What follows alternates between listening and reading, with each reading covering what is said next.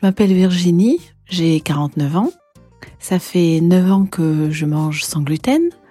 Et mon anecdote euh, s'est passée justement au moment euh, de ma recherche euh, de mes soucis digestifs.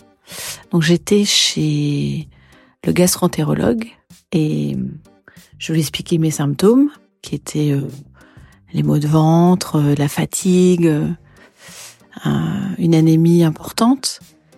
Et, et tout ce qu'il a su me dire, c'est j'avais une patiente qui avait la même chose que vous.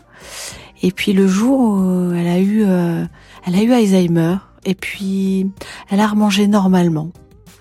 Donc sous-entendu bah, que tout ça était psychologique et que rien n'était acté. Voilà, et j'ai trouvé ça vraiment culotté. Et c'est juste pour dire que finalement, je crois que les médecins devraient, dans leurs études, travailler un petit peu plus l'empathie et peut-être la recherche médicale et pas que le psychologique.